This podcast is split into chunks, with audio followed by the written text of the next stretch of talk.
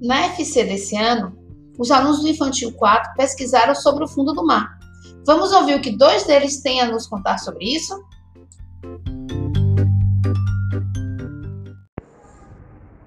Meu nome é Gustavo. Eu sou do Infantil 4. Eu vou falar sobre o fundo do mar. O cavalo marinho é rápido, um peixe pequeno, ele é colorido, é bonito. Meu nome é Camila, eu estou tratando de foto, meu papai está tratando de Anastasia, que eu estou tratando de tunto, cacotô é cante, que é uma cacatoa e ela é lenta.